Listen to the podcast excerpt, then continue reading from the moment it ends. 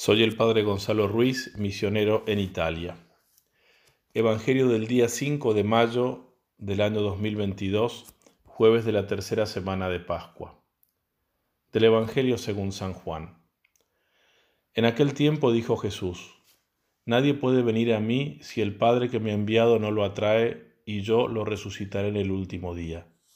Está escrito en los profetas, serán todos amaestrados por Dios. Todo el que escucha al Padre y aprende, viene a mí. No es que alguien haya visto al Padre, sino aquel que ha venido de Dios, ese ha visto al Padre. En verdad, en verdad os digo, el que cree tiene vida eterna. Yo soy el pan de vida. Vuestros padres comieron el maná en el desierto y murieron. Este es el pan que baja del cielo, para que quien lo coma no muera. Yo soy el pan vivo bajado del cielo. Si uno come de este pan, vivirá para siempre. Y el pan que yo le voy a dar es mi carne para la vida del mundo. Palabra del Señor. Queridos hermanos, este pasaje del Evangelio de San Juan es parte del llamado sermón del pan de vida, del pan de vida que Jesús pronunció enseñando en la sinagoga de Cafarnaún y que la Iglesia nos propone en las misas de esta tercera semana de Pascua. No se puede entender la parte que hemos leído, que está en el medio del sermón, sin referirnos al contexto de todo el sermón. Es evidente que el Señor se refiere a la Eucaristía, que nosotros celebramos, ofrecemos y recibimos en cada Santa Misa.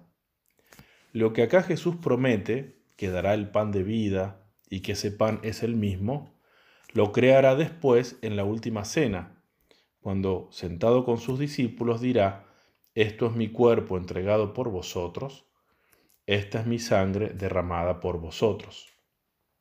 De modo que lo que dice el Señor en el discurso del pan de vida nos ayuda a entender y profundizar más en la fe que tenemos que tener en el misterio de la Eucaristía. Con la institución de la Eucaristía, Jesús perpetúa su presencia sacerdotal y sacrificial en el mundo, prolongando, pero sin multiplicarlo, su único sacrificio, como enseña la carta a los hebreos, para que nosotros podamos beneficiarnos de él y para que los frutos de su pasión redentora se apliquen a nosotros. Y como el sacrificio de Jesús ha tenido por finalidad expiar nuestros pecados y comunicarnos la vida divina, se entiende entonces que en el discurso de Cafarnaún el Señor insista tanto en la palabra vida y se llame a sí mismo el pan de vida, el pan que da la vida, y no cualquier vida, sino la vida eterna. De hecho, ese discurso se conoce como el sermón del pan de vida. Por eso bien dice Santo Tomás que el efecto que la pasión de Cristo produjo en el mundo lo produce este sacramento para aquel que lo recibe. ¿Nos damos cuenta, queridos hermanos, de lo que esto significa? El efecto que la pasión de Cristo produjo para todo el mundo, lo produce, lo produce este sacramento en cada uno de nosotros cuando lo recibimos. Por eso es el pan de vida, porque ¿cuál es ese efecto? ¿Cuáles son esos efectos? Son muchos. Mencionaremos algunos que nos harán entender por qué este pan es el pan de vida por antonomasia. En primer lugar, la pasión de Cristo nos ha redimido del pecado, que es la muerte del alma. Jesús dirá, esta es mi sangre derramada por vosotros para el perdón de los pecados. Y en la carta a los hebreos se nos enseña que Cristo se presentó una vez para siempre por el sacrificio de sí mismo para quitar de en medio el pecado. Fíjense qué fruto maravilloso, sacrificio eficacísimo para el perdón de los pecados. Presente entonces en el pan eucarístico, porque lo que la pasión de Cristo produjo en el mundo, lo produce este sacramento en aquel que lo recibe. En segundo lugar, el sacrificio de Cristo nos ha liberado de la esclavitud del demonio, y por tanto la misma Eucaristía nos hace vencedores en la cena, como dice hermosamente un teólogo bizantino medieval, Nicolás Cavasillas. Somos vencedores en la cena, vencedores sobre los demonios, porque Cristo ha despojado a los principados y potestades de todo su poder, como dice San Pablo, los ha esclavizado a su corteo triunfal, y como dirá Jesús en la víspera de entrar en su pasión, ahora el príncipe de este mundo ha sido arrojado fuera. En tercer lugar, la pasión de Cristo nos ha librado de la muerte espiritual, que es el pecado, y no solo. Jesús insiste en el sermón del pan de vida entonces en que el pan que Él nos dará es el pan de vida, porque contiene su sacrificio y lo contiene a Él también vivo y glorioso, resucitado y vivo, y por eso capaz de dar vida. El pan que yo daré es mi carne para la vida del mundo. El que come mi carne y bebe mi sangre tiene ya la vida eterna, que comienza aquí por la gracia. Así como yo vivo por el Padre, el que me come vivirá por mí. Y en cambio, dice Jesús, si no coméis mi carne y no bebéis mi sangre, no tendréis vida en vosotros. Pero además, en cuarto lugar, la pasión de Cristo, todo el misterio pascual de Cristo, nos ha librado incluso de la muerte corporal que había entrado en el mundo a causa del pecado. Nos libera de la muerte corporal no en el sentido de que no moriremos, sino en el sentido de que la muerte será para nosotros solamente pasajera, pues en Cristo resucitaremos al final de los tiempos. La Eucaristía es prenda de la vida futura, incluso de la vida corporal. Dice Jesús, el que come mi carne y bebe mi sangre tiene la vida eterna y yo lo resucitaré en el último día. Lo hemos leído también en el pasaje del Sermón del Pan de Vida que toca leer hoy. Y en quinto lugar, pero no en último, quiero mencionar el efecto más importante de todos que produjo la pasión de Cristo y todo su misterio pascual y que está presente en la Eucaristía. Porque es el efecto que incluye todos los demás, es el efecto del cual dependen todos los demás, y es la unión con Jesucristo. Así como Cristo con su muerte y resurrección ha restablecido la comunión del hombre con Dios, dice San Pablo, nos ha reconciliado en su muerte, Así también la Eucaristía produce en quien la recibe la incorporación y la unión con Cristo, la identificación con Él.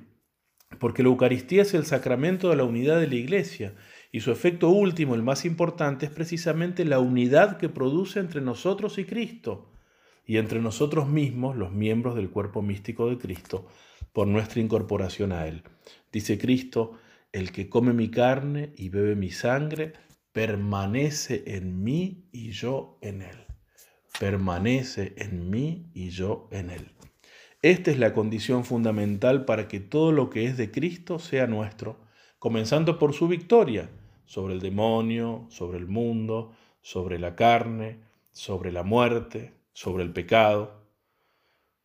Todo, todo lo que es de Cristo es nuestro por nuestra incorporación a Él.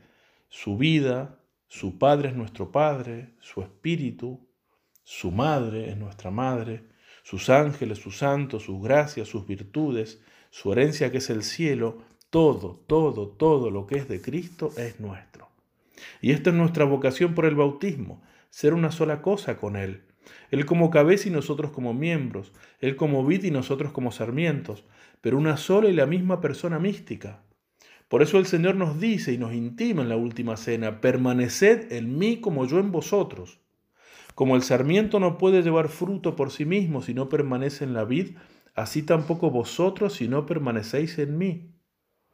El que permanece en mí y yo en él, éste lleva mucho fruto, porque separados de mí no podéis hacer nada. Y antes en el sermón del pan de vida, que había dicho? Que la permanencia en él, de la cual depende todo nuestro fruto espiritual, se da justamente ese efecto, justamente de la Eucaristía. El que come mi carne y bebe mi sangre permanece en mí y yo en él. De esto depende todo en nuestra vida cristiana, hasta los frutos de nuestras oraciones, porque hechas en unión con Él son oraciones del mismo Cristo. Por eso Jesús dice, si permanecéis en mí y mis palabras permanecen en vosotros, pedid lo que queráis y os será hecho. De eso depende toda nuestra felicidad. El que come mi carne y bebe mi sangre no tendrá jamás hambre y no tendrá jamás sed. Y en la última cena dirá Jesús, estas cosas os he hablado para que mi gozo esté en vosotros y vuestro gozo sea completo, es decir, toda nuestra felicidad. Queridos hermanos, hay algo más sublime. En la Eucaristía está presente todo el amor de Cristo, Por eso Él deseó ardientemente instituirla, como dice el Evangelio de San Lucas, porque con ella nos haría una sola cosa con Él. Y hechos una sola cosa con Él, vivimos ya aquí como resucitados espiritualmente por la gracia y resucitaremos corporalmente en el último día. Cada vez que comulgamos sembramos en nosotros la semilla de todas las virtudes y la semilla de la inmortalidad. Decía San Manuel González, aquel gran obispo español, cuando comulgo, siembro en mi corazón la semilla más profunda y eficaz de la humildad, de la pureza y del amor. Reavivemos entonces nuestra fe en la Eucaristía, que es el misterio de la fe, porque Jesús dispuso que por ella los frutos de su pasión alcanzasen a todos los hombres de todos los tiempos, también a nosotros, porque como dice Santo Tomás, y ya lo decíamos al inicio de esta homilía, los efectos o frutos que su pasión produjo en el mundo los alcanza este sacramento para los que lo reciben. Allí está Cristo vivo. Todo en Él es dulzura, suavidad, amor por nosotros, el amor más grande, el amor que da la vida por los amigos.